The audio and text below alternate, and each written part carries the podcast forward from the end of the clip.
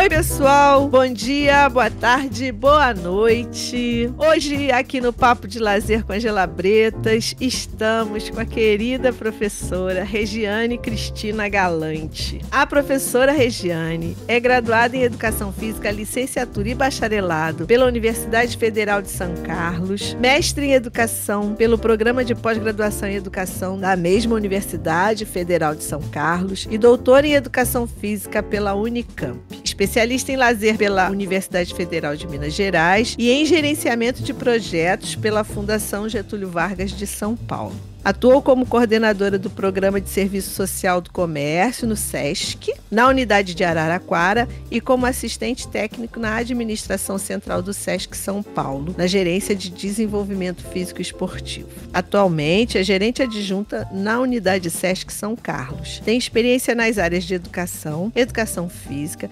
esporte, gestão de projetos esportivos e de lazer, atuando principalmente nos seguintes temas: lazer, corporeidade, educação educação não formal e esporte educacional. Então, professora Regiane Galante, é um enorme prazer, é uma alegria ter você aqui. Eu te conheci numa live que a Olivia mediou e eu fiquei tão encantada com a sua fala. Eu falei, gente, a gente tem que conversar com ela de qualquer maneira. Ela tem que vir pro papo, porque sua fala foi ótima, super instrutiva, super produtiva, super rica. E eu queria muito te conhecer, queria muito trazer você para cá e eu tenho certeza que eu acertei. Muito obrigada por você estar aqui com a gente, viu? Eu que agradeço, Ângela. Agradeço o convite, agradeço a oportunidade. Fiquei super contente também, né? Super Bom. honrada com o convite. Eu gostei muito de fazer aquela fala também com a Olivia, né? Para falar sobre a questão da atuação profissional no lazer. Eu gosto muito de falar dessa minha experiência, né? É, embora sempre diga que a gente nunca está pronto. Eu continuo aprendendo, continuo aprendendo Sim. no campo da gestão, continuo aprendendo no campo do lazer, continuo aprendendo no SESC, que é a instituição na qual eu atuo, né? Há 23 anos já que eu trabalho no SESC, enfim. É, e agora estou aprendendo também a participar de um podcast, que é a primeira vez. Eu espero que dê tudo certo. tá dando, já deu, já tá dando, vai dar tudo certo, querida. Então, eu começo sempre perguntando quem é o nosso entrevistado. Então, hoje eu queria perguntar, para além de toda a sua produção, de todo o trabalho, de, de tudo isso que você faz lindamente, quem é a Regiane? Bom, a Regiane é uma mulher que vai fazer 45 anos daqui a pouco, que começou a se entender como gente no, no campo da educação física, atuando na verdade, com práticas corporais. Eu era bailarina, né? Eu dancei até os meus vinte e poucos anos, né? Desde pequena até os meus vinte e poucos anos. E eu fui para a faculdade de educação física porque de fato o que eu queria mesmo era dar aula é, de dança e práticas corporais, né? E a pessoa da Regiane acabou se formando também enquanto pessoa dentro do próprio SESC, porque eu fui bailarina no SESC. Eu comecei a fazer dança no SESC São Carlos, na cidade que eu estou hoje. Embora eu não tenha construído toda a minha carreira aqui, né? Porque eu tive em outras unidades também, Araraquara e na administração central. Eu comecei comecei aqui no Sesc São Carlos é, como, como participante das atividades do Sesc, né? E desde sempre a instituição me encantou muito por conta da diversidade, inclusive, de, de práticas que eu, que eu pude vivenciar desde a minha infância. Não só eu, meu irmão também, né? Nós dois fomos criados dentro do Sesc, participando dos programas esportivos, das atividades de lazer, das exposições, né? Da programação de forma geral, desde pequenos, assim. Então,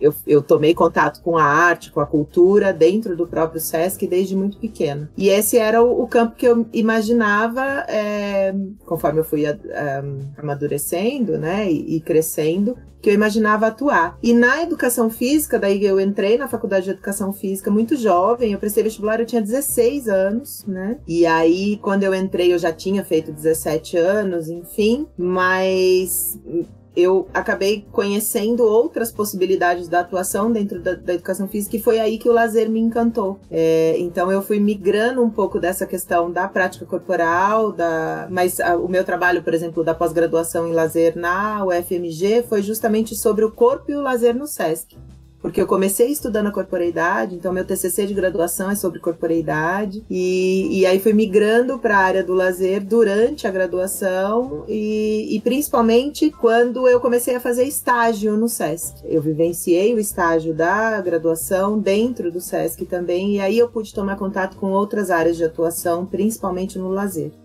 E aí nunca mais eu, eu deixei o campo. Nunca mais deixou o SESC, nunca mais deixou o pois campo? Pois é, é. Mas eu também trabalhei fora do SESC, com ah, lazer. É, ah. eu... Uh, o primeiro projeto de extensão universitária da educação... Eu sou aluna da primeira turma da educação física da, da UFSCar. E, e o primeiro projeto de extensão, um dos primeiros projetos de extensão universitária que foi criado na educação física era justamente o Atividades de Lazer num clube aqui da cidade. Então eu passei a atuar com colônia de férias, nas férias, com as crianças de, de 3 a 14, 15 anos no clube, né?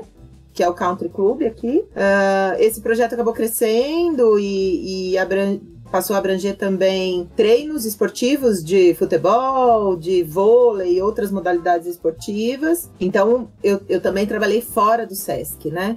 É, e durante um tempo, depois, logo que eu me formei, eu passei a coordenar um projeto de esporte em outro clube da cidade, que era a Associação Beneficente dos Alfaiates.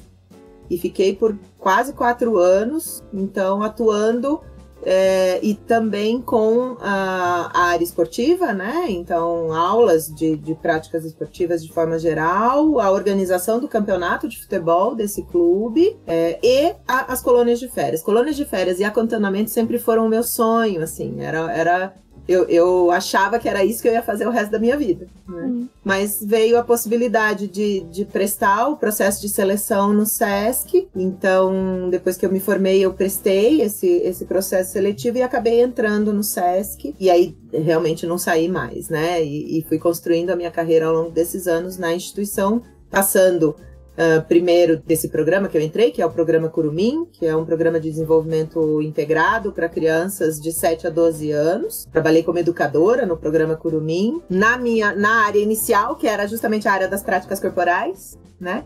Ele é formado por uma equipe multidisciplinar de educadores, então tem educadores de várias áreas, não só da educação física. E eu atuei, então, como educadora no programa Curumim aqui em São Carlos, logo que entrei no SESC. Uh, depois eu prestei um outro processo seletivo no SESC para progressão da carreira, né? E aí o cargo que eu assumi é um cargo de chama monitor de esportes. E aí eu migrei para a unidade de Araraquara, que é uma cidade vizinha aqui de São Carlos, né? E em Araraquara eu participei justamente da implantação do programa Curumim na unidade de Araraquara, que era uma unidade recém-inaugurada, novinha, ainda não tinha todos os programas funcionando. E passei a estudar mais o programa Curumim e foi por isso a escolha do tema do meu mestrado. Porque na sequência eu entrei no mestrado é, e estudei justamente a educação pelo lazer no programa Curumim do Sesc Araraquara. Esse é o tema da minha dissertação de mestrado, na educação aqui na Federal. E aí passei a estudar então educação pelo lazer e fui aprofundando cada vez mais os estudos do lazer e do SESC, porque eu já estudava o SESC, né? E fui me embrenhando cada vez mais no campo.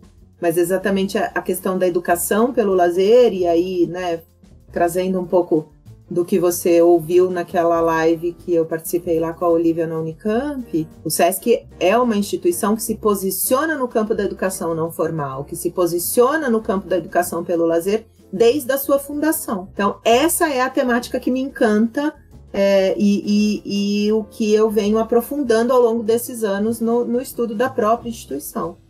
Né, que resultou, inclusive, depois de todo esse tempo, na tese do doutorado, que é justamente a influência e as contribuições do SESC e do CELAZER, do Centro de Estudos do Lazer do SESC São Paulo, na, na conformação do campo do lazer no Brasil. E aí é que entra toda a questão, é, vamos dizer, da proposta da sociologia empírica do lazer e da, do, da proposta né, do, do, conceito de lazer do Dumas Edier, que tem essa perspectiva, é, vamos dizer, do, do desenvolvimento, né, pelo lazer. Claro, acho que essa pode ser até a próxima questão, né? Não vou aprofundar muito agora. A gente sabe também que tem críticas à questão da construção desse conceito e tudo mais. É, mas falando de quem é a Regiane, a Regiane é uma, uma encantada com essa possibilidade de, de desenvolvimento das pessoas por meio do lazer. E mesmo nas colônias de férias que a gente fazia lá, né, 30 anos atrás, já vai fazer daqui a pouco 30 anos que eu me formei, é, perspectiva das colônias de férias sempre tinha uma perspectiva da educação pelo lazer, porque era, era o que eu sabia fazer, né? Então, a gente sempre apresentava resultados de processo para os pais no final das colônias de férias, né? Não era simplesmente vamos lá, vamos fazer um monte de brincadeira. E, diga-se de passagem, eu aprendi muito isso também na pós-graduação na Unicamp, na, na UFMG, né? É, eu fui aluna do Bramante, e aí eu nunca vou esquecer o Bramante dizendo que evento é evento. Né? que o lazer tem outras questões que, que, são importantes, né? Então, enfim. Mas é isso, a Regiane é essa pessoa encantada pelo campo do lazer e entendendo que é um campo profícuo e em constante transformação também, sempre em construção, assim como a gente. É, e, e, e, encantada e encantadora, porque a sua, a sua fala me encantou. Sabe, assim, foi tão legal porque foi tão rica. A gente sabe, a gente escuta, a gente conversou aqui com o Bramante, foi uma conversa ótima. A gente conversou com o professor Luiz Wilson Pina, a gente Sim. conversou com Leila Mirtes. E, e a gente sabe. Maravilhosa eu aula diva. Com a Leila. Ai, que né? saudade! Diva, né? e assim, a ideia é, é. A gente sabe que da, da, importância do SESC nessa configuração. Mas quando você apresentou aquele painel todo, dos contextos, da ação dos presidentes, da necessidade, porque o serviço de recreação operária tinha, tinha sido extinto e naquela, naquela conjuntura é criado esse, esse sistema esse, né? Você falou do, uhum. do SESC, do SENAI, do, do, do, do, comércio e da indústria. Uhum, Senac. Do SENAC. E aí eu falei, gente, que legal, assim, porque a gente sabe dessa importância, dessas, da importância do SESC na configuração do campo, da importância dessas pessoas na formação também desse campo, na consolidação e na formação de outras pessoas para o campo, né? Então, mas a gente sabe disso, mas quem não não conhece vê o SESC como mais uma instituição que uhum. tem uma piscina, que tem uma quadra, que tem um, um teatro que, que é mais barato, que a gente né? E assim, isso acaba diluindo a importância, né? Porque aqui no nosso podcast a gente não fala só para quem é do campo do lazer, a gente fala para muita gente que não é. Uhum. E muitos estudantes também de graduação das, de várias áreas, o retorno que a gente recebe é esse. Então, assim, quando você fala disso, e é muito legal você poder falar disso pra gente, sabe? Porque você reforça uma ideia que é muito importante que seja reforçada, você reforça um conhecimento que é muito importante, que essas pessoas já trouxeram, mas a gente meio que mais. É, a gente dá uma cara mais forte para para isso, né? Para a importância do SESC, né? Que a gente fala, ah, o SESC, ah, legal o SESC, a gente sabe disso. Mas quem não sabe, fica sempre com a por quê, né? Por uhum. que o Sesc, né? Qual... Aí você fala, na... aquela sua fala foi linda. Então, o que você puder falar aqui pra gente, o que você puder contar, não se preocupe, conto, o tempo é seu, pode contar que, pô, é muito legal saber isso, assim. É. A gente fica, por isso que eu falei, é encantada e encantadora, assim, porque foi ótima a sua fala. Ah, obrigada, Angela. É bacana você estar tá me dando esse contexto, né? Que, assim, claro, o podcast ele, ele atinge também pessoas que não são do campo, né? Enfim. E, e acho que a primeira coisa que eu, que eu acho importante esclarecer, você está falando do SESC, né? A gente fala do SESC, o SESC é uma instituição, mais uma instituição, e o teatro é mais barato, né? Enfim, a, aquilo que aparece, vamos dizer, é o, o que as pessoas normalmente sabem, né? Tem muita gente que não entende é, o SESC, como ele funciona e tal. Então, a primeira coisa que eu, que eu acho que vale a pena é, esclarecer é: primeiro, o SESC é uma instituição privada, não é uma instituição pública. O SESC não é do governo. Né? O SESC é uma instituição privada. De âmbito nacional, ele, ele tem né, é, a, a, os departamentos regionais em todos os estados brasileiros e, é, e no Distrito Federal. Uh, sem fins lucrativos. Então, é uma instituição privada sem fins lucrativos. Mas existe, claro, né, uma, vamos dizer, uma presença uh, da estrutura governamental na instituição, por quê? porque nós prestamos contas para o Tribunal de Contas da União, né? A Controladoria Geral da União e o Tribunal de Contas da União são os órgãos que fazem a, a, a auditoria do SESC, né? Por quê? Assim como todas as instituições de seguridade social ou que estão vinculadas ao INSS, à Seguridade Social no Brasil, né? É, a gente também presta contas para, para o governo nesse sentido, tá? Então, é uma instituição privada que tem, em alguma medida, fins públicos. Por quê? Porque ela é voltada para o atendimento ao público, ela é voltada para o atendimento das comunidades, das pessoas, justamente por ser uma instituição social, vamos, vamos chamar assim, tá?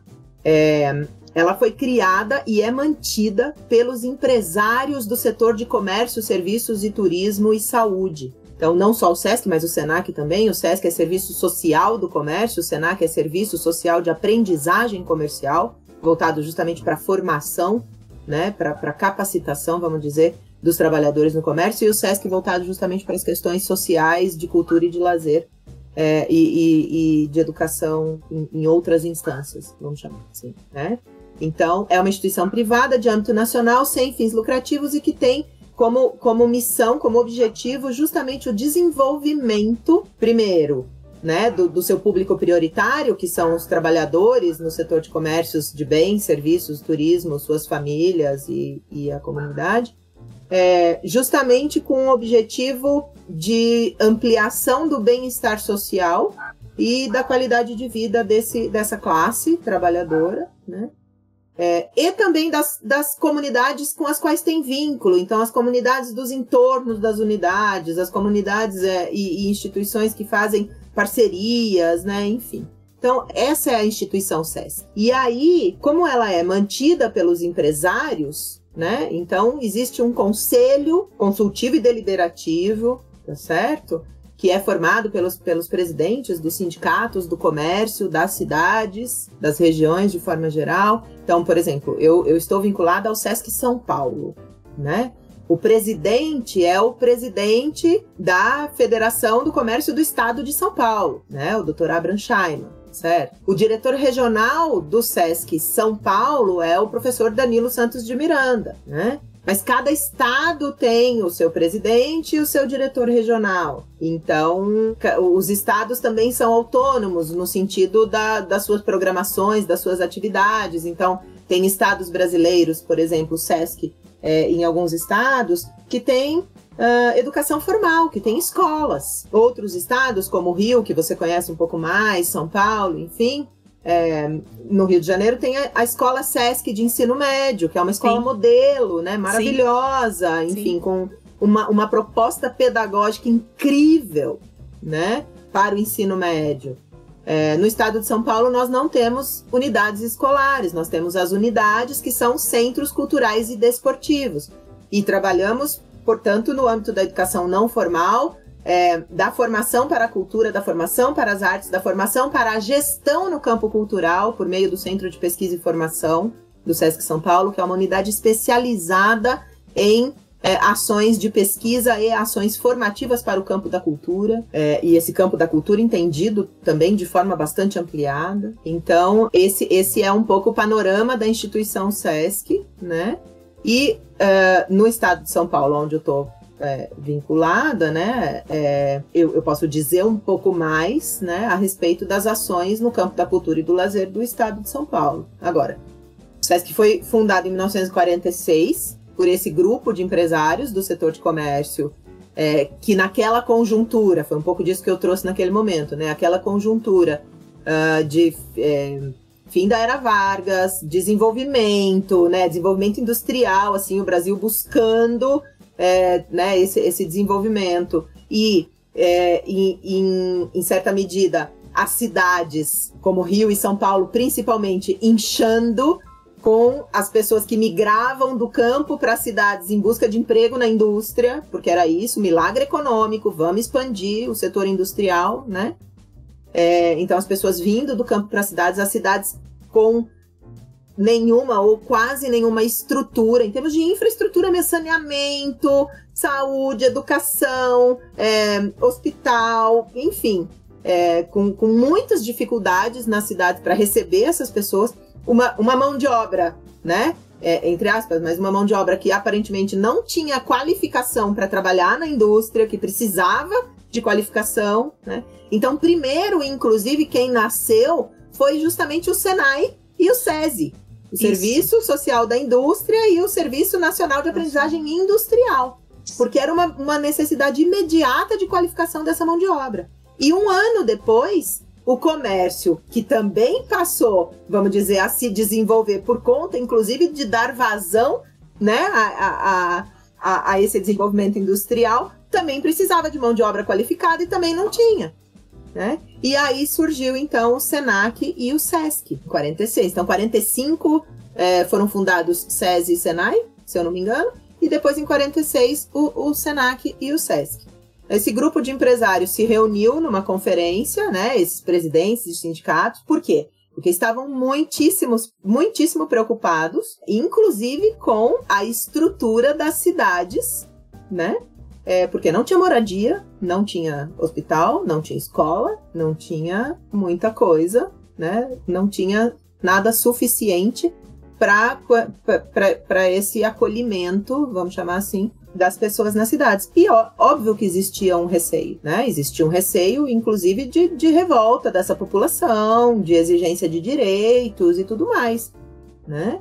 É, tínhamos saído de uma ditadura, de um, de um, processo ditatorial com Vargas, então assim, né, CLT estava aí, né, é, trazendo em, em, alguma medida esses direitos para os trabalhadores, né? Então os empresários se reuniram e falaram: bom, a gente precisa fazer alguma coisa. Essa alguma coisa se concretizou numa carta chamada Carta da Paz Social, que era justamente uma série de recomendações para os empresários, né? É, para a, as instâncias governamentais de coisas que precisavam ser feitas para a garantia da chamada paz social. E esse está o welfare state, né? O estado de bem-estar social da população. É, quando essas recomendações foram apresentadas para o presidente da República, na época, Eurico Gaspar Dutra, então nasceu um decreto. E esse decreto é que fundou e conferiu à Confederação Nacional do Comércio a criação do SESC e do SENAC para a atenção né, à qualidade de vida e ao bem-estar social dos trabalhadores no comércio. Então, essas instituições, de maneira geral, estão garantidas pela Constituição, porque a Constituinte de 88 manteve na letra da lei magna do país as instituições de seguridade social, né? De seguridade e assistência social. Então a gente é garantido por lei, estamos na Constituição. E foi assim que nasceu o SESC. E aí no estado de São Paulo, no começo, é, muitas coisas relacionadas à atenção para a saúde do trabalhador e para a atenção infantil, para o auxílio das mães trabalhadoras. Então, grande parte da mão de obra do comércio naquele momento era feminina e a mão de obra masculina estava nas indústrias, né? E aí as mães que trabalhavam no comércio não tinham onde deixar seus filhos. Então no começo tinha muitas creches, muitas escolas, hospital, maternidade, né? O Sesc São Paulo tinha maternidade. Né? Caramba!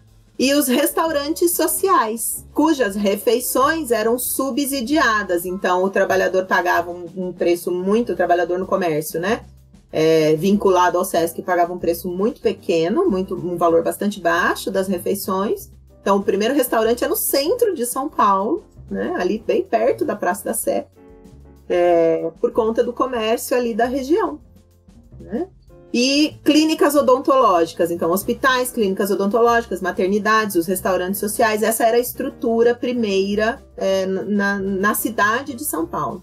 No final, daí um pouco mais para frente, década de 50, década de 60, começo da década de 60, a instituição passou a expandir um pouco esse atendimento para o interior, né? Então, com o objetivo de levar o SESC para cidades em que não tinha uma unidade fixa, porque na capital esses, esses espaços foram sendo construídos e estavam funcionando né, nesse período, mas é, o SESC criou, não só no estado de São Paulo, isso, isso é nacional, né?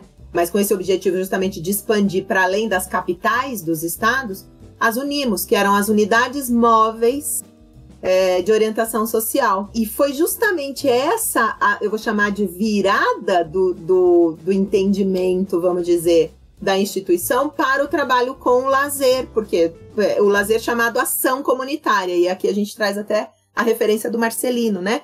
O Marcelino é que, que fala muito da questão da animação cultural e da ação comunitária do SESC, trabalhou no SESC nesse período, né? com as UNIMOS, as Unidades Móveis de Orientação Social, que eram é, furgões veraneios, com dois, três é, orientadores sociais. Então, tinha, tinha de tudo. Tinha professor de educação física, mas tinha sociólogo, tinha pedagogo, tinha, né? Sempre foram equipes multi, multiprofissionais né, nessas estruturas, é, assistentes sociais, enfim, que viajavam com esse furgão carregado de coisas. Então, desde bola, material esportivo, até Uh, como chama aquilo? Mimeógrafo para fazer tabela de campeonato, uh, projetor de 35 milímetros para passar filme nas praças das cidades. Então, era isso. O furgão chegava com os orientadores sociais, procurava o sindicato do comércio da cidade, é, fazia ali um, uma introdução sobre o que era a proposta da ação comunitária. Aí, normalmente, né, o, o, o sindicato, sindicatos não, não tinham espaço, não tinha quadra, não tinha praça, não tinha nada. Aí, né, a gente tá falando da década de 60, ia na igreja, usava o salão da igreja, usava o, o, a quadra de esporte da prefeitura, o ginásio da prefeitura, então parceria público-privada já começava ali mesmo, né? É, e eles ficavam uma semana, enfim, um tempo nas cidades, uh, realizando atividades no, no, campo da ação comunitária, mas sempre voltado para a questão do lazer e da cultura, né, no, no estado de São Paulo. Nesse período também, década de 50, 60, as unidades na capital passaram a ser construídas e, e planejadas já enquanto centros culturais e desportivos, né? Então, é, a, a ação da instituição passou para além da questão da atenção à saúde para as questões formativas de forma geral. Então, tinha tudo: tinha curso de corte e costura, tinha curso de teatro, curso de línguas, de idiomas, de inglês e espanhol, cursos sobre cuidador, então como ser babá, como ser cuidador de criança, como ser cuidador de idoso, né? É que era justamente essa, essa formação, vamos dizer, né? A capacitação no âmbito não da educação formal, mas da complementação da formação, vamos dizer, é, para o trabalho. E na paralela as questões do, do lazer, então, da, das áreas artísticas, das apresentações de teatro, das apresentações de música, das apresentações de cinema e, e dos esportes, né? A Copa Sesc do Comércio e Serviços, que é um campeonato de futsal que envolve as empresas do comércio de forma geral, é a prática esportiva mais antiga dentro do SESC. O SESC vai fazer 75 anos esse ano, enquanto instituição. A Copa SESC tem 70 e poucos anos já. Caramba! É né? Então, é, é pensando, inclusive, uh, quando a gente fala da CLT e a gente fala da, da conformação dos sindicatos estatais, né? Existe na legislação essa recomendação para que os sindicatos atuem, então uma parte da arrecadação dos sindicatos deve ser destinada às práticas esportivas é, dos trabalhadores. Então, pensando nisso, entendendo isso, o SESC passou a fazer parceria com os sindicatos para fazer os campeonatos esportivos lá na década de 50. Enfim, falo muito, né? Não, é ótimo. Eu, você está falando, eu estou anotando aqui.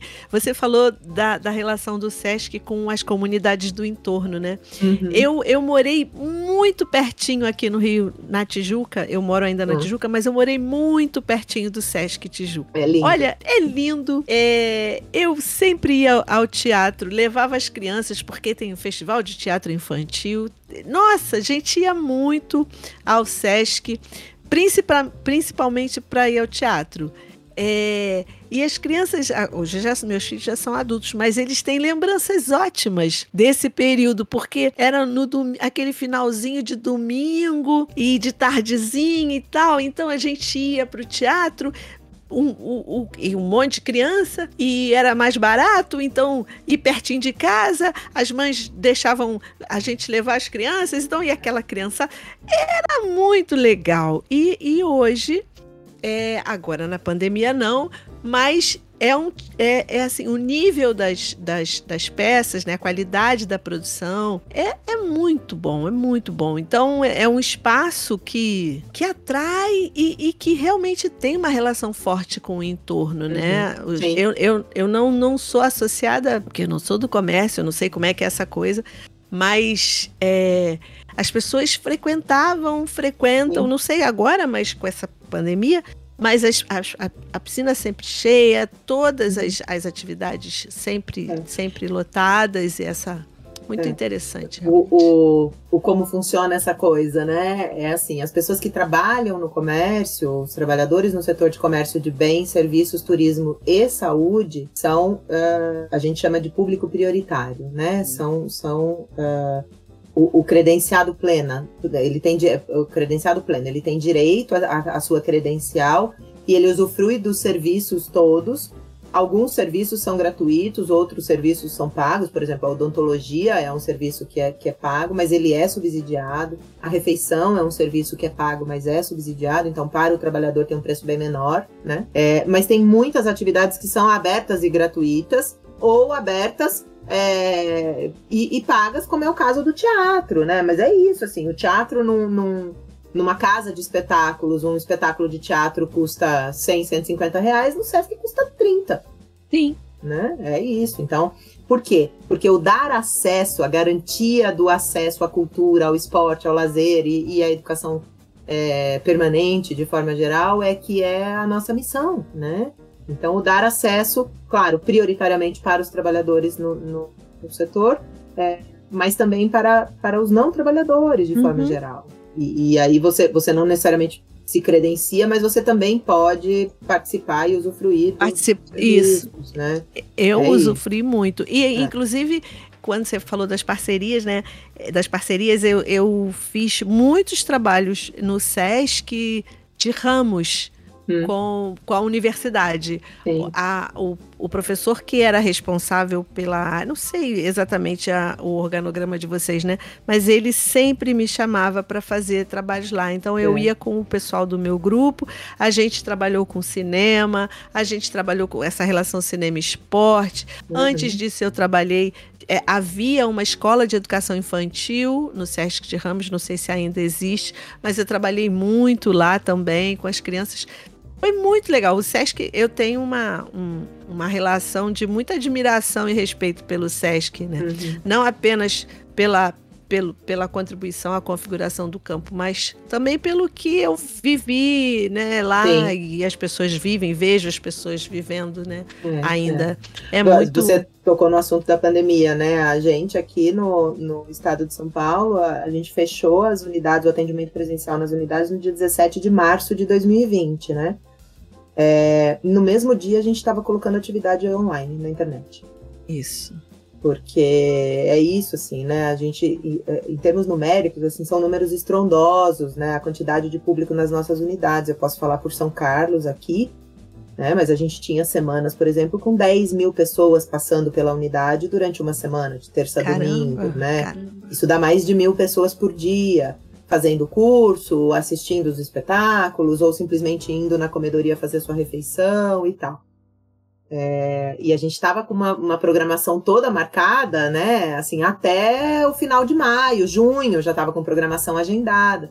Então a gente também trabalhou intensamente na capacitação desses artistas para transformarem as suas atividades presenciais no virtual, oficineiros, oficinas e, e os educadores, enfim, todo mundo é, se voltou para essa questão é, do, do, do, online, né, do virtual. O Sesc São Paulo, por exemplo, criou um canal, chama Esporte Sesc SP, com aulas, com lives, com uh, encontros com atletas para desenvolvimento da cultura esportiva, né? Então, assim, a gente não parou um minuto de ofertar, e aí no online tudo gratuito, né? A maioria das atividades de forma gratuita, as oficinas nem todas, mas a maioria das atividades de forma gratuita e aberta. É, por entender que, que é isso, esse é, esse é o papel mesmo, né? Nesse contexto da pandemia, isso é uma coisa que eu acho que vale a pena a gente ressaltar. A cultura e o lazer têm um papel fundamental É, e aí eu, eu não estou falando só do lazer do ponto de vista virtual do Netflix, do videogame, e que, que cresceu absurdamente da televisão e tudo, né? Absurdamente. É, até ultrapassando, do meu ponto de vista, o, o, a marca do saudável, né? Sim. Mas eu não estou falando só disso, eu estou falando de outras possibilidades mesmo de lazer, de interação e de aprendizado pelo lazer é, e pela cultura nesse contexto da pandemia. É... Sim, você falou na, na, na live, você falou de intencionalidade formativa, formativa e transformadora. transformadora. Uhum, é, é. Isso se mantém, inclusive, na pandemia. Quando você cria os canais digitais, você cria a possibilidade de que tudo aconteça virtualmente, você uhum. é, mantém essa intencionalidade, né? Você, man, você não. A marca continua ali, né? É. E, e, é legal pensar nessa intencionalidade lá atrás, né? Com essas unimos, né? Porque. E aí você imagina. É, todo mundo junto, né? O Pina, o Bramante, o Marcelino, esse povo todo, e o Requicha, né? Assim, todo mundo ali com a liderança do Renato Requicha, né? Sim. Esse deve ter sido um momento de muita criação, de muita efervescência, realmente, sim, né? Sim. Na, na tese eu entrevistei o Pina, né? O Pina, Isso. Entrevistados, o Bramante também foi meu entrevistado e outros técnicos que, que estavam, que compuseram o Celazer. Mas a questão das Unimos, né, todo o envolvimento do Renato, Requicha, porque quem de fato trouxe o Dumas Edier para o Sesc foi o Requicha. O Requicha era um visionário, a gente não pode negar isso, né? Ele entendeu que conceitualmente a proposta da sociologia empírica do lazer, do que o Dumas Edier trazia em relação ao lazer, era o que fundamentava a ação das Unimos. Né? Foi por isso que ele trouxe o Dumas Edier para o SESC, para trabalhar com a formação e a capacitação do corpo técnico do SESC naquela época. Né? É, então, enfim, é, e, e, e, esse é o conceito, vamos dizer, que, que vem baseando né, as ações de lazer da, da instituição desde então. Sim. Né? Quando, quando a gente fala dessa intencionalidade formativa transformadora, é, é justamente o conceito de que é, lá no começo, né, o lazer era a ocupação do tempo livre. Isso. Né? E aí, quando eu falo da crítica também, que a gente também entende a crítica no campo e etc., né? Tem vários pesquisadores que contribuem muito com essa reflexão da questão de que é, a ocupação do tempo livre naquele momento é, tinha muito da política do pão e circo, tinha muito da ideia né, de ocupar o tempo do trabalhador com atividades saudáveis, Sim, do ponto de vista dos costumes, dos bons costumes e dos Sim, valores, né? Uma perspectiva, isso, uma perspectiva bem moralista. Né? Moralista, né? é, desenvolvimentista, né? É, higienista até, do, do, ponto de vista de entender que ah, o trabalhador precisa recuperar a força de trabalho para voltar para o trabalho no dia seguinte, ou depois do final de semana, ou depois das férias, e que o lazer é esse tempo de recuperação, tá certo?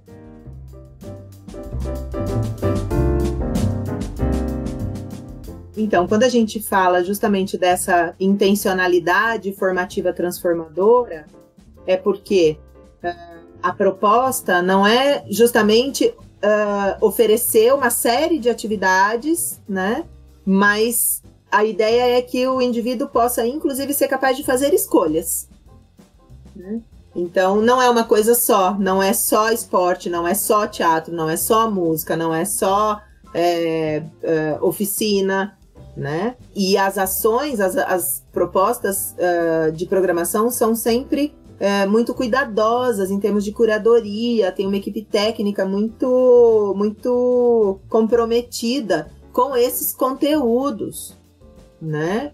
É, justamente por conta desse entendimento de que as experiências de lazer é, são experiências transformadoras, transformadoras de vida, né? São possibilidades de reflexão e de entendimento sobre é, a própria condição de indivíduo, né? Então, um, de, de valorização da cultura nacional, mas também de expansão e de conhecimento de uma cultura internacional, né? Então, todas as, as, as atividades programáticas são pensadas justamente para ter essa diversidade, pelo entendimento de que é fundamental é, a pessoa uh, compreender né, essa, essa possibilidade de fazer escolhas, mas também de, de, é, de realização de atividades que estimulem apropriação e aquisição de conhecimento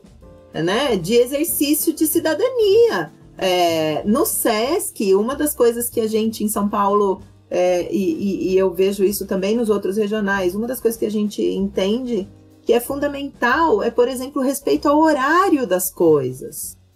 Né? Assim, você vai num show no. sei lá, qualquer lugar que você vai num show, o show atrasa, atrasa uma hora, atrasa uma hora e meia, né? No Sesc Show não atrasa. O Sesc tem 15 minutos de tolerância. Se atrasar mais do que 15 minutos, paga multa. Né? Por quê? Porque a gente entende que o respeito do público que chegou na hora, o respeito do artista que está lá, o respeito da equipe que está lá trabalhando, significa o respeito ao horário também. Né? E isso é cidadania, isso é exercício de cidadania. Né? As pessoas se programam, enfim. Uh, então, de, de, de bem-estar, de estar tá num lugar sempre limpo, a limpeza é uma coisa que a gente é, se, se ocupa muito da limpeza das unidades, né? É, a sinalização, as informações de forma clara, né? Tudo isso também, a própria arquitetura das unidades é uma arquitetura que se propõe educadora, inclusive educadora para a convivência. Né? A gente tem em todas as unidades um lugar que se chama área de convivência, que é um espaço imenso, bem bonito, organizado, com flor, com planta, com banco para sentar. Por quê? Porque a ideia é as pessoas conviverem, exercitarem, inclusive, a convivência, né? E, e, e a, a, vivência em comunidade, em sociedade. Né? As atividades, na maioria das vezes, são atividades coletivas por conta disso. E a gente está sofrendo muito na pandemia por conta disso, né? Conta a nossa o nosso ganha-pão é aglomerar pessoas. e agora a gente não está podendo. Pode Mas aglomerar. a gente tem muita confiança também que, que, né, que com o avanço aí passar. da vacinação, com a melhoria da situação, a gente volta também a conseguir é, aglomerar no Sesc. Eu não vejo a hora de assistir o um show. E aqui, como é que agora, como é que é a, tua, a sua atuação como gerente adjunta de, de gerente adjunta de uma unidade desse tipo, uma unidade grande, né? Uma uhum. unidade. Como é que, o que que você faz lá? Bom, é, a minha atuação e, e aí talvez valha a pena eu falar antes de falar da minha atuação agora, né? Falar um pouquinho da, da minha carreira né, ao longo desses anos no SESC, eu saí, eu venho da área técnica, né, a gente chama assim, porque a, a minha formação é educação física, é, e eu, uh, eu venho então da área técnica. Eu fui educadora do Curumim, depois eu fui monitora de esportes. Aí eu, eu assumi a coordenação de programação da unidade em Araraquara, que é justamente a coordenação da equipe de técnicos que organiza os conteúdos de programação. Né? E, e, depois eu recebi o convite e fui trabalhar na administração central do SESC em São Paulo, na gerência de desenvolvimento físico esportivo, para trabalhar justamente com, vamos dizer, o, o estudo e, e a, a, organização dos, dos programas esportivos e de lazer do SESC São Paulo. E foi aí que eu acabei também é, me aproximando da pedagogia do esporte e do esporte educacional. Por isso que tem lá o esporte educacional no meu currículo, tá? É, mas na GDFE, o, o, trabalho era justamente técnico, para trabalhar com o desenvolvimento de projetos na área da cultura esportiva, do desenvolvimento da cultura esportiva, a formação esportiva dentro das unidades do SESC. Então, desde a capacitação dos educadores que atuam nos programas de, de formação esportiva, até na organização de, de eventos é, da área esportiva. Né? E eu fiquei oito anos na administração central e foi lá que eu, que eu tomei contato com as questões do Celazer e, e do Sesc Memórias, né? Esse, esse material do Sesc Memórias, que acabou resultando aí na minha tese de é doutorado. Cujo título é Memórias do Lazer, influências e contribuições para o estudo do lazer no Brasil. Isso, exato. Muito bom. É, foi, foi com história oral, encantadora, assim, entrevistar né, os, os técnicos que atuaram no Celazer na década de 70 e 80, foi incrível, assim. É, mas eu venho da área técnica, então eu estava na GDFE, tinha concluído, estava concluindo o doutorado e aí recebi o convite para é, vir para a unidade como gerente adjunto, que é um cargo é, da gestão e não mais da, da área técnica, né? Da contribuição com a questão técnica, de produção de conteúdo, vamos dizer. Então, hoje eu atuo no campo da gestão, a gestão de uma unidade que é, é, é uma unidade de porte médio, é uma unidade ideal em termos de tamanho para uma cidade como São Carlos, que tem 220 mil habitantes mais ou menos, né? É uma unidade que tem um pouco mais de 140 funcionários, fora os trabalhadores terceirizados da área da limpeza e segurança, né? Porque aí somando limpeza e segurança dá bem mais de 200 pessoas. Uh, no cargo de gerente adjunto, o que eu faço mais é auxiliar os coordenadores de equipes justamente na organização das atividades na unidade, né? Então, a estrutura da unidade tem o gerente, o gerente adjunto e os coordenadores de áreas, área administrativa, alimentação, atendimento, comunicação e atendimento, é, programação, que é a que desenvolve daí os conteúdos programáticos, odontologia, infraestrutura e, e manutenção e serviços. Né? A área de serviços é a área que justamente coordena as questões de, de segurança e limpeza, entre outras coisas. Né? Então, hoje eu, eu, trabalho mais no âmbito da gestão de pessoas, da gestão de, de é, organizacional mesmo da unidade, né? É, do que diretamente com a produção de conteúdo ou mesmo a organização dos conteúdos programáticos que são ofertados na, na unidade. E aí, agora, durante a pandemia, uh, o nosso trabalho se tornou muito é, do ponto de vista do apoio, como eu estava dizendo, né? O que a gente. A odontologia não parou, né? É, em nenhum momento. E aí, a odontologia não parando também não para a central de atendimento, porque precisa receber o público, recepcionar o público na unidade, mas tudo funcionando com horário de agendamento, seguindo todos os protocolos, tanto estaduais quanto municipais, em relação atendimento ao público nos serviços de forma geral né? E, e essa essa questão do todos os funcionários foram acolhidos, treinados. A gente teve treinamento sobre os protocolos de, de higienização e, e, e, de atitudes mesmo, né? As, as questões é, atitudinais. Uh, e, e, graças a Deus a gente não teve nenhum funcionário contaminado em serviço dentro da unidade, né? Então, durante a pandemia, o, o meu o meu papel mais como gerente adjunto foi justamente esse tete a tete com os coordenadores, com as equipes, né? É, organizando e, e, estudando esses protocolos e definindo padrões de atendimento e, e trabalhando diariamente com reportes né, de, de, dos acontecimentos na, na unidade, nas equipes que estavam no presencial. Outra coisa que não para é a própria manutenção da unidade, né? Porque tem que ter gente lá para acender a luz, para desligar a luz, para ligar é, os equipamentos, para dar manutenção nos equipamentos, né? A manutenção da jardinagem. Não dá para simplesmente deixar o mato crescer até não poder mais, é. né? Então, é, muitas, muitas coisas foram acontecendo sem o próprio atendimento ao público e com toda essa preocupação com a saúde do, dos funcionários e do público que a gente recebe, né? Tanto que a gente está agora nesse período de, de retorno aos poucos, né, da, das atividades, de forma muito, muito, muito cuidadosa né? Com, com é, seguindo todas as questões, por exemplo, todas as orientações de distanciamento social, mesmo a gente voltou às, às atividades esportivas, né? Houve uma enorme polêmica no Brasil inteiro, né? Com a questão das atividades esportivas, das atividades físicas ao ar livre.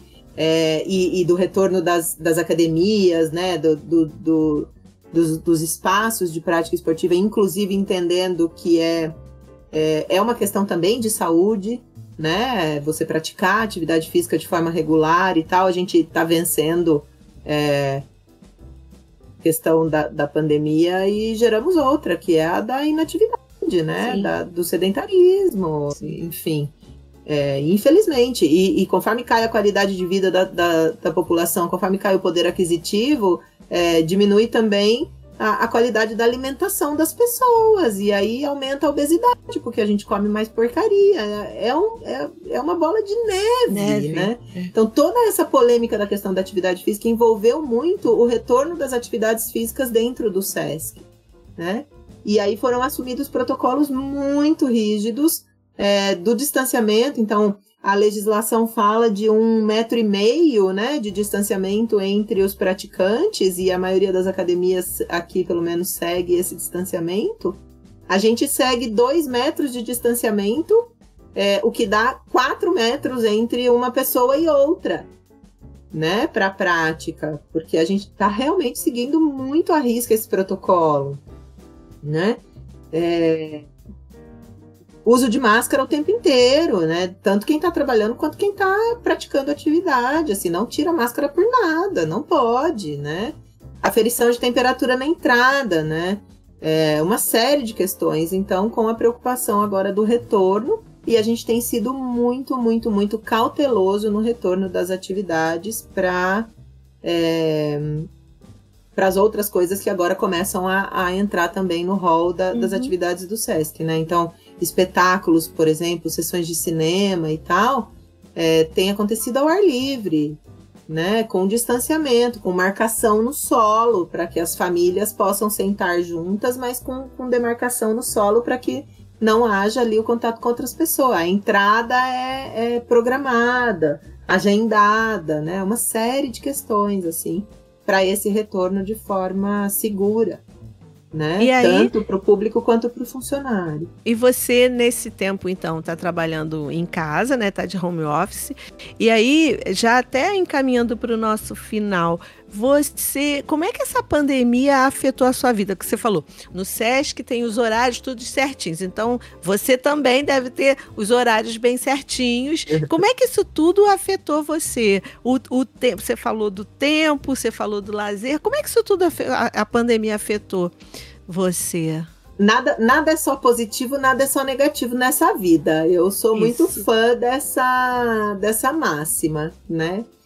Então, é lógico, uh, a gente falando da, da, mudança da estrutura, por exemplo, do trabalho presencial para o teletrabalho, né, o, o, o chamado home office, no começo, Angela, a gente não sabia muito o que fazer. Eu, eu disse agora há pouco na entrevista, né, a gente fechou as unidades no estado de São Paulo para atendimento presencial no dia 17 de março, e no mesmo dia a gente estava colocando atividade na internet, né? Colocando, reunindo os nossos alunos por plataforma de encontro virtual para comunicar com esses alunos, para não perder os vínculos e, e para começar estruturas né, de atividades online.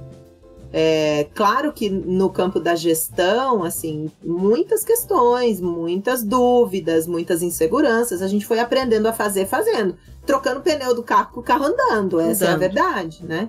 Então, a gente é, teve sim momentos, e isso é, é muito isso foi uma queixa muito comum de, dos meus colegas trabalhadores em quaisquer setor, né? Setores, não só no SESC, de que o home office não tinha horário no começo, que a gente tinha reunião de manhã, de tarde, de noite, e, o WhatsApp, que era a ferramenta mais fácil e simples ali naquele momento.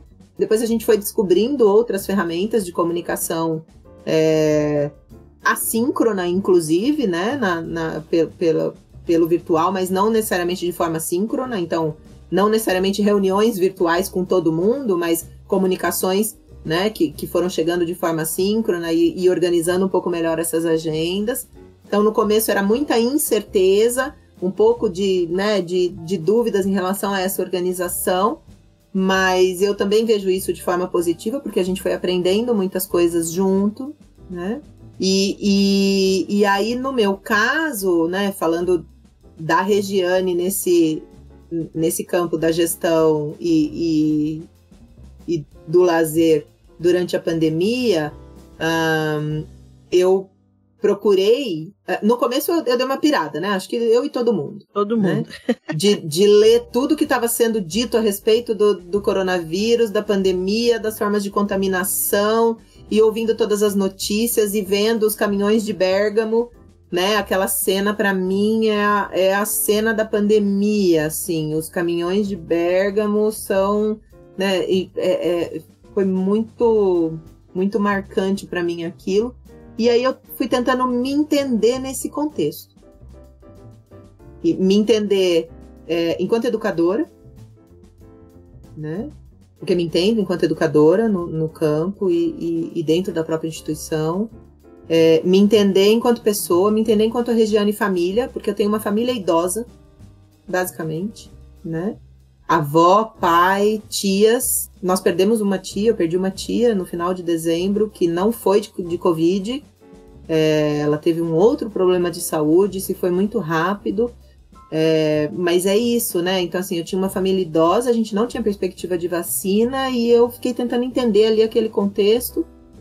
É, quem botou meu pé no chão foi meu irmão. Meu irmão é um cara incrível, assim, super é, didático e direto, né? E aí, um dia ele, ele virou para mim e falou assim: viu, o, o, falido se recupera, o falecido não. É, a primeira coisa agora é, é, proteção, mas você tem que, tem que botar a cabeça no lugar. Porque eu estava muito preocupada com isso, com ele falindo, porque ele é empresário, então assim, ele falindo, meu pai falindo, meu pai é autônomo, tem 70 anos e continua trabalhando, né? Ah. É, tem comércio, assim, falei, porra, vai falir, como é que nós vamos viver? Não sei o quê. Uh, e, e, e, entendendo o conceito também dos funcionários, o, o, o, contexto dos funcionários da unidade. São cento e tantos funcionários e as suas famílias e todo mundo com muito medo. Né? Então, as, as três primeiras semanas foram uma loucura, assim. E aí eu entendi que eu realmente precisava filtrar melhor as coisas que eu estava vendo, que eu estava buscando, e que eu tinha que me entender, primeiro, que eu tinha que estar tá bem para conseguir dar conta da família e dar conta do, da, do trabalho. É, e aí eu entendi que eu tinha uma saúde que precisava de olhar. E que estando em casa, né, então isso, o, o, o trabalho em casa me foi muito positivo, porque estando em casa eu podia olhar melhor para mim em alguns aspectos. Por exemplo, é, sono. Tempo de descanso à noite durante o sono. Né? Em vez de ficar até não sei que horas assistindo a CNN vendo as notícias né? enlouquecedoras, né? aquelas notícias enlouquecedoras. Eu tinha que dormir. Né? Para conseguir desligar e dormir, eu passei a meditar todas as noites. Então, o fim do meu horário de trabalho foi determinado pelo horário da live de meditação. Olha que loucura. Legal. Quando, né? Que eu ia pensar isso na minha vida. E aí, eu eu fui, eu fui muito, tiraram muito sarro de mim e quem tiver ouvido e me conhece vai rir, porque eu sou muito agitada. Olha o jeito que eu falo, né? Eu não parei de falar um minuto. Ainda né? bem! Eu falo demais, eu tô sempre ligada, fazendo 30 coisas ao mesmo tempo e tal. Então, assim, a Regiane meditando era, era impensável para a maioria dos meus amigos, dos meus orientadores, né? Então, isso foi muito esquisito, realmente mas foi o que determinava o meu horário do término do trabalho, porque eu desligava o computador, assistia uma live de meditação e desligava. Ia é, tomar banho, jantar, relaxar para poder dormir. Né? Tive inúmeras noites de insônia, como todos os, todas as pessoas que têm o mínimo de noção do que está acontecendo, tanto no campo é, da saúde, né, da questão da saúde pública, quanto no campo político deste país. Né? Então, inúmeras noites de sono, de acordar e de ficar virando na cama mas de entender que eu, mesmo tendo tido insônia, eu precisava levantar e fazer atividade física. Bom. Porque eu comecei a pandemia pesando 110 quilos. Uh. E aí eu falei: se eu pegar Covid, eu vou morrer. Isso. Porque a obesidade era um dos fatores né, de risco. Sim. E eu já tenho um problema cardíaco, então precisava tomar conta disso também. Então eu precisava levantar e fazer atividade física. E eu passei a fazer atividade física todos os dias. Legal. Então, o sono, a atividade física. É, e atividade física para mim nunca foi obrigação, sempre foi prazer, né? Mas, mas entendia também esse, esse contexto da, de, de, de obrigação da atividade física, até por conta dessa questão da, de saúde, e, e cuidar da alimentação, e aí descobrir né, prazer em cozinhar e em cozinhar coisas saudáveis e de pesquisar. E olha, até cúrcuma eu cultivei no quintal nesse período. Ai, que legal. Porque aí eu fui descobrindo outras coisas, uhum. então, de, de, temperos, de chás, de coisas, e aí eu comecei a plantar essas coisas no quintal. Então, é óbvio, né? Eu sou uma pessoa extremamente abençoada, muito favorecida, né? Eu, eu, eu reconheço que, que morar numa casa, eu moro no interior, né? É, morar numa casa que tem jardim e que tem quintal, que bate sol, que minha roupa seca no varal em duas horas, né? É, faz muito frio aqui também, mas enfim, a gente né, tem sol mesmo nos dias de frio. Então eu também aproveitava alguns momentos para tomar um solzinho no quintal enquanto mexia ali na terra. Né? Então, assim, é, se, eu, se eu for ler aqui o Dumas Edier, eu estou falando de todos os conteúdos culturais do lazer que o Dumas Edier trouxe né, e, e, e, construiu, inclusive nessa época do, do próprio Ser Lazer, eu fui, fui, fui desenvolvendo. Né? Achei no começo que eu ia arrumar todos os meus armários, todas as minhas estantes, todos os meus álbuns de fotografia, todos os meus guarda-roupas, mas o que eu, a única coisa que eu consegui fazer foi, porque daí, né, nesse, nessa rotina eu eu perdi bastante peso e perdi bastante roupa, graças a Deus. né? E aí fiz uma, uma boa doação das minhas roupas, é, então eu consegui dar uma organizada aí no guarda-roupa, mas foi só também.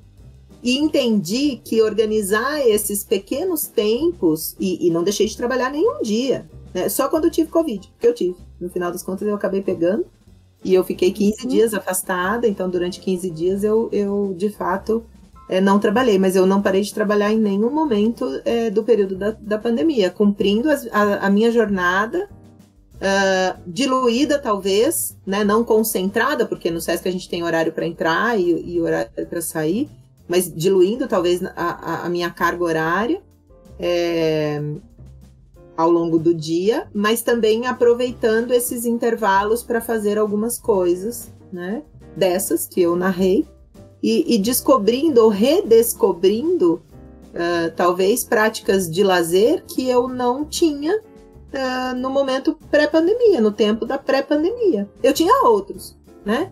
É... Bar, balada, restaurante, amigos, casa de amigos, o próprio Sesc, né, com os espetáculos e, e, e a programação, uh, enfim viagem, né? Final de semana, férias e tal. Mas essas práticas, vamos dizer, na minha vida diária antes da pandemia, elas não existiam. Né? Então eu fui descobrindo aí esses respiros, tanto que uhum. esse texto que o último texto que eu escrevi para a revista E, que é uma publicação do SESC São Paulo que traz, né, reflexões conceituais mesmo a respeito daquela intencionalidade transformadora que a gente estava falando, Sim. né? porque, porque são discussões conceituais bastante profundas sobre arte, sobre cultura, sobre esporte, acessibilidade, é, é, é, vários assuntos, né? É, essa revista traz. Eu escrevi um, um, um texto na, na, revista, foi o último texto que eu, que eu escrevi, que era justamente sobre o, o, o é preciso respirar, né? É, o Monet Frederic Monet, uh, que, que, que é do campo da psicologia, né, e, e, que escreve sobre ócio e tal. A última vez que eu tive com o Monet, eu tive o prazer de, inclusive, fazer uma entrevista com ele. Caraca, que legal! É, no, no Lazer em Debate de 2013, que foi no Sesc Campinas, a parceria com a Unicamp, né? É, o Monet, nessa, nesse último contato que eu tive com o Monet, ele, ele trouxe uma reflexão a partir da teoria da complexidade é, de que os campos do lazer, do trabalho, do tempo livre, porque ele, ele né, no, no, no, espanhol, até, né, são questões até semânticas, mas enfim, a gente, a gente fala de tempo livre, é, guardadas aí as devidas proporções. O Monet é, me falou nesse dia, nunca vou esquecer, de que com a, a modernidade ou a pós-modernidade, né, esses campos eles deixaram de ser é, campos opostos ou, ou separados, né, e eles têm se tornado cada vez mais borrosos. A palavra borroso no espanhol ela é muito é, muito fundamental nesse entendimento, né, é, das, das separações é, do, dos campos da vida, de forma geral. E o Monet trouxe muito essa reflexão é, dessa borrosidade do campo é, ou dos campos uh, do trabalho, do lazer, do tempo livre, de, de todos os outros tempos sociais, né? É, quem passa muito tempo no trânsito, por exemplo, uh, ouve música, né? Então você está despendendo o seu tempo no trânsito, o seu tempo que não é o tempo do trabalho, também não é o tempo do lazer, se a gente for levar ao pé da letra a, a divisão desses tempos, né? Mas uh, esses tempos hoje em dia eles, eles são muito muito mais borrosos, muito mais difíceis da gente separar. E eu entendi isso muito agora nesse período da pandemia e do é isso, né? Eu tô aqui entre uma reunião e outra, eu vou lá e ponho a roupa no varal. Sim. né? É, coisa que enquanto eu tava lá no, no trabalho, no, no não conseguia não fazer. Acontecia. Fazer tudo isso em outro momento, né? É, e isso para mim foi muito importante para descobrir, inclusive, é, os valores das coisas da vida de forma geral. Né? Então, o, o, me cuidar, o autoconhecimento, cuidar da saúde, a meditação, a questão da atividade física, de melhorar a alimentação, é, isso foi, foi muito fundamental para mim. E de redescobrir essas práticas de lazer ou essas questões de lazer. E uma outra coisa que expande um pouco, extrapola um pouco essa questão do lazer restrito à casa ou dessas práticas, né, dessas experiências, porque prática também se, se, é, pode ser a prática pela prática, não é isso que eu tô falando, é de experiências mesmo, né? É de cultivar a cúrcuma, de pintar todos os dedos de amarelo. De amarelo. De, pintar, de estragar o mixer, porque eu estraguei o mixer moendo Porque ela é durinha, porque ela é durinha, é, né? Não, e você tem que você tem que secar ela no forno, né, para ela poder depois dar o pó e tudo mais. Bom, enfim. É, então são experiências mesmo, né? E de sentir o cheiro. Eu, uhum. nunca vou esquecer a hora que eu abri o forno, assim, que a cúrcuma estava secando no forno. Né? O, o, cheiro, o perfume daquela cúrcuma, né? Isso é experiência, né? É, então, assim, é, essas, essas vivências, essas coisas.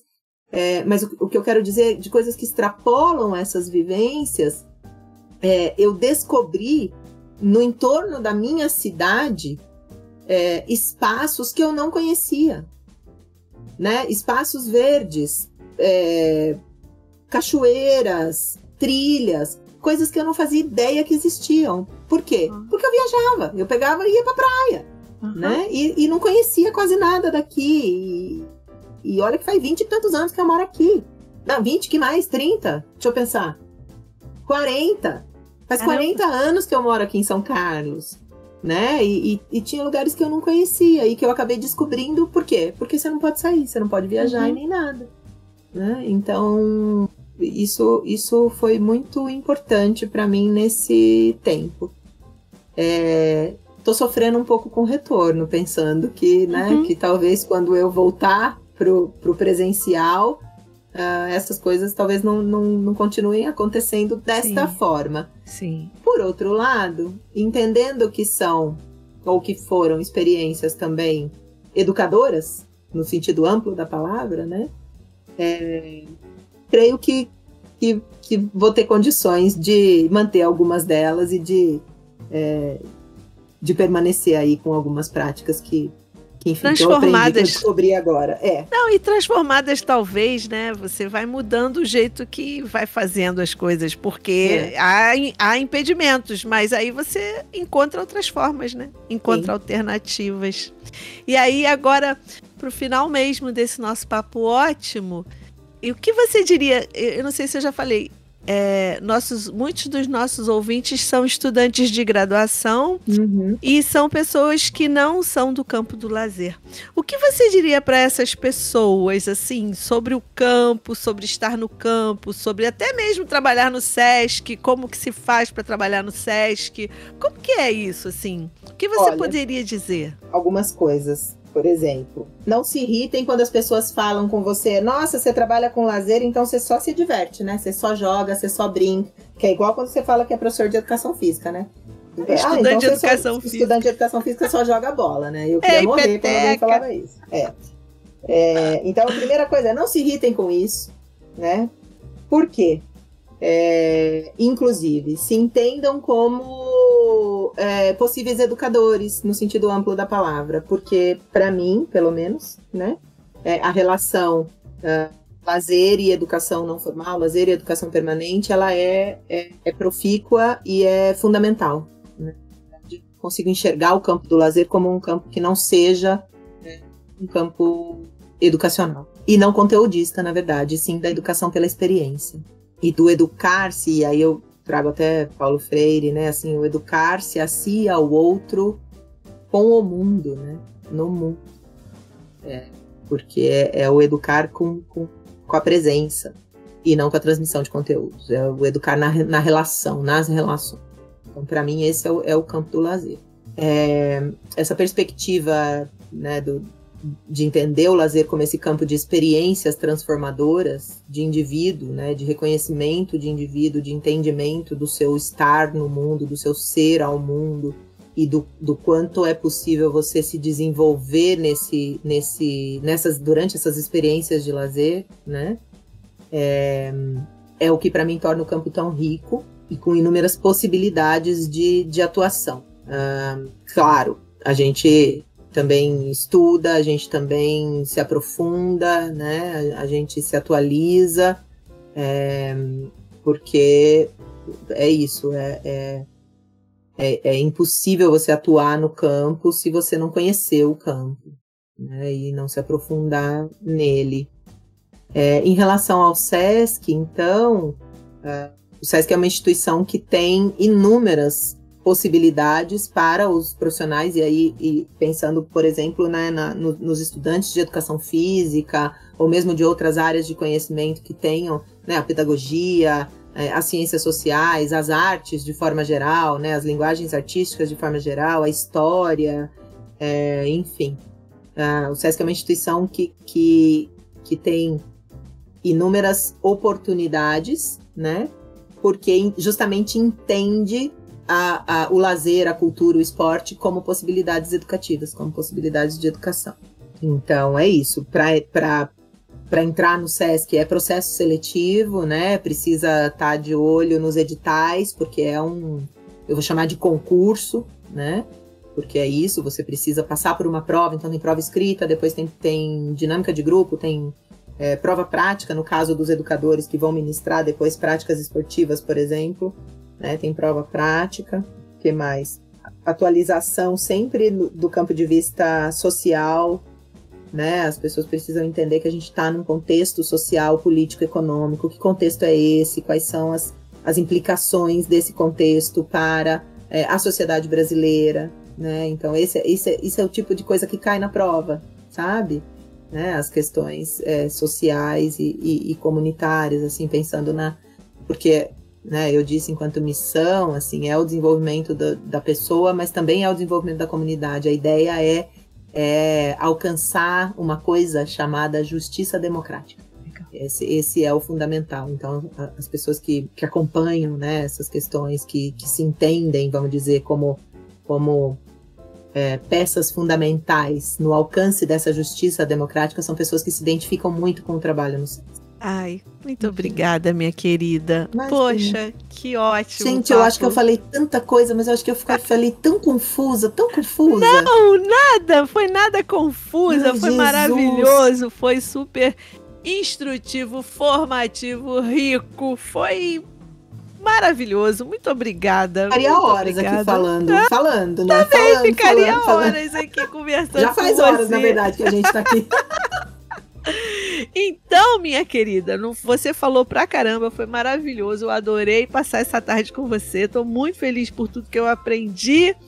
E aí eu te agradeço imensamente por esse tempo que você dispôs e que você que você, sei lá, você aceitou conversar, foi ótimo. Você é uma mulher super ocupada Imagina. e aceitou conversar, foi ótimo. Muito obrigada. Imagina, eu que agradeço, Ângela, agradeço o convite mais uma vez, agradeço a oportunidade. Fico à disposição também, né? Obrigada. né? Enfim, a, a, as pessoas que que, que, nos ouvirem e que quiserem tirar outras dúvidas, que quiserem saber mais, né?